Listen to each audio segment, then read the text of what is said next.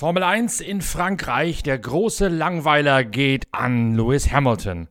Dieser Podcast wird präsentiert von Shell Helix Ultra. Das Premium-Motorenöl für deinen Motor.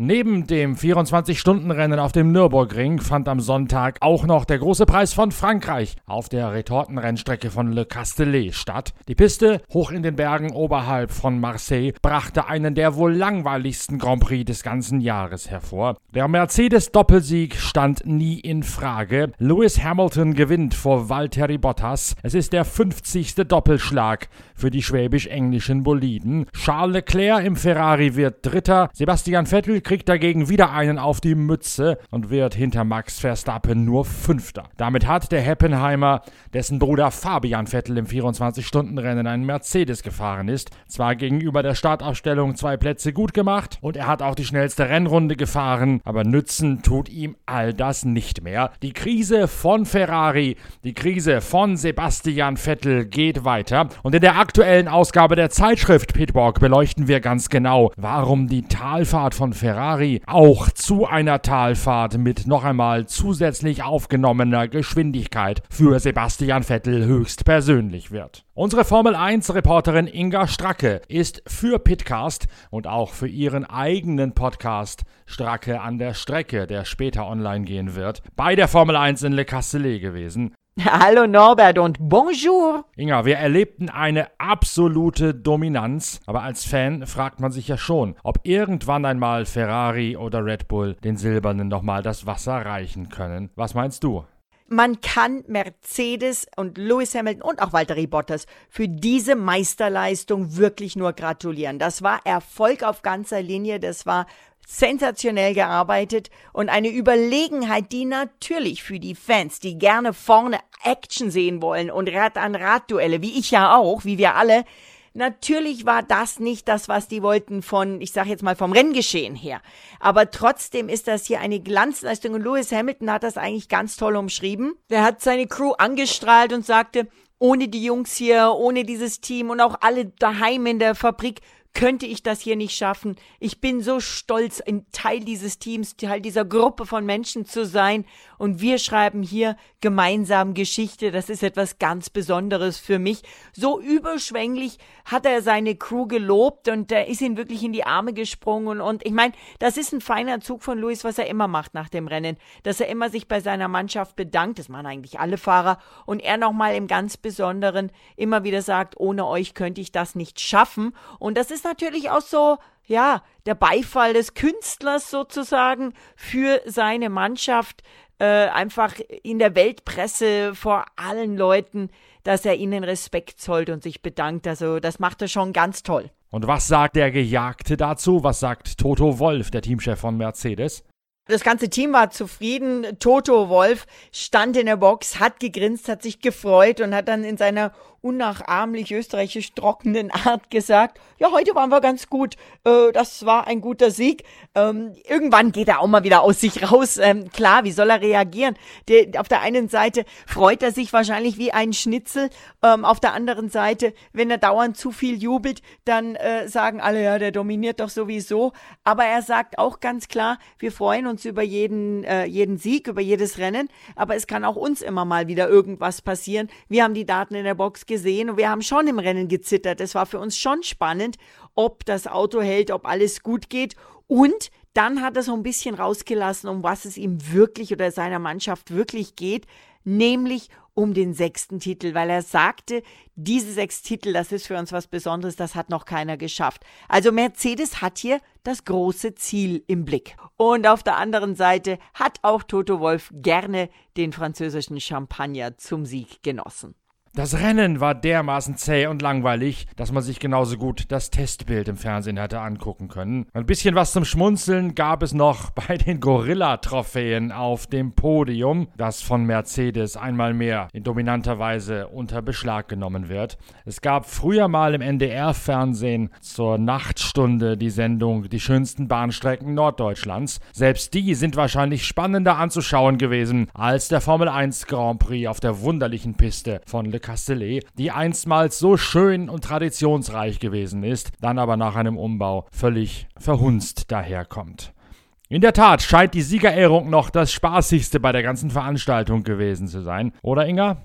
Ich finde es übrigens ganz toll, dass die jedes Wochenende oder ja, jedes Wochenende ist es ja, aber dass sie zu jedem Sieg ein anderes Teammitglied aufs Podium mit hochlassen. Das ist eine feine Geschichte, das machen auch andere Teams und, und diesmal war es der Nummer 1 Mechaniker von Auto Nummer 44, also vom Auto von Louis Nathan Divi, der oben die Champagnerdusche genießen konnte.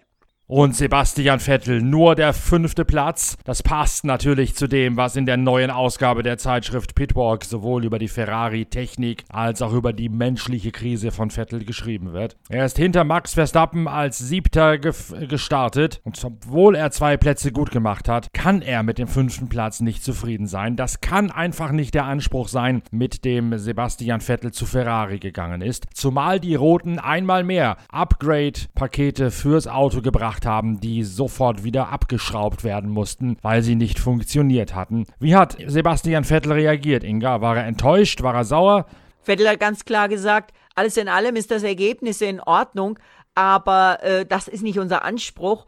Und dann weiter hat er gesagt, mein Problem war die Startposition. Hätte ich weiter vorne losfahren können, wäre ich auch weiter vorne angekommen. Also wieder die, ja, in Anführungszeichen Fehlersuche in der Qualifikation zu suchen. Aber letztendlich hat er gesagt, ist er nicht zufrieden, ist Ferrari nicht zufrieden damit, ähm, was mit den neuen Teilen wirklich rausgekommen ist. Da haben sie sich sicherlich mehr erwartet und waren dann letztendlich enttäuscht, dass das eben nicht so viel gebracht hat. Vielleicht ist es wirklich so, dass sie jetzt alles versuchen und zu viel versuchen und ähm, haben dann eben wieder zurückbauen müssen. Auf der anderen Seite ist eines ganz klar, in den Zeiten von Schumi und Ferrari ähm, in, in einer ähnlichen Situation. Da konnten die natürlich jede Menge testen. Da sind die mal eben in Maranello auf die äh, Teststrecke gegangen und haben Runde um Runde gedreht, um neue Teile ähm, auszusortieren, um rauszufinden, wie kann man es besser machen, wie kriegt man das hin. Und das geht nicht mehr. Und das ist vielleicht auch eines der ja, Probleme in diesem Jahr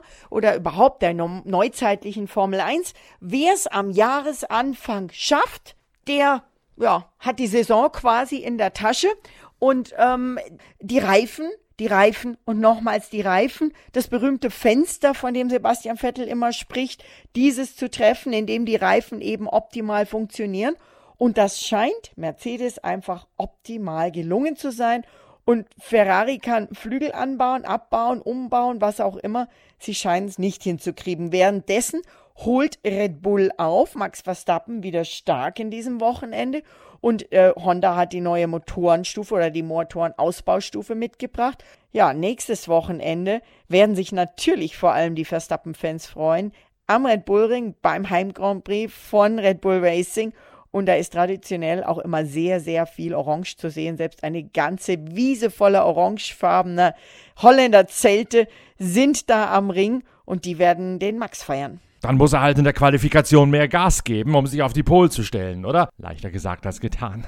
Aber auch wenn er die Pole Position hat oder wenn er vorne startet, ist es natürlich für ihn nicht leicht. Und das große Thema, das große Problem sind einfach immer wieder die Reifen. Und wenn es denn mal klappt, wie in Montreal, ja, dann macht auch noch die Rennleitung einen Strich durch die Rechnung. Übrigens immer wieder jetzt Diskussionen über diese Strafen, über das Regelwerk. Also es sieht fast so aus, als wäre es in der Formel 1 manchmal spannender hinter den Kulissen in, im, im, in der Rennleitung als auf der Rennstrecke. Wobei man sagen muss, wer sich das Rennen angeschaut hat und auf das Mittelfeld geachtet hat, der hatte tolle Rennaction. Da ging's zur Sache. Vor allem zum Beispiel dank Kimi Räikkönen, der sich mit Nico Hülkenberg und dessen Renault-Teamkollegen Daniel Ricciardo tolle Duelle geliefert hat. Der Dreikampf hat es in sich. Ohne Pause geht es jetzt direkt in die Steiermark an den Red Bull Ring, den früheren Österreich Ring in Zeltweg. Dort geht am nächsten Wochenende schon der nächste Grand Prix über die Bühne. Du hast ja, Inga, in unserer Ausgabe der Zeitschrift Pitwalk schon eine ausgiebige Reisegeschichte über die Region rund um die Rennstrecke in Spielberg bei Graz geschrieben. Du kennst dich also bestens aus, sowohl mit den Gegebenheiten als auch mit der Anreise dort in die österreichischen Berge. Wie hektisch ist denn eine solche englische Woche für die Teams? Teams, für die Fahrer, für die Journalisten?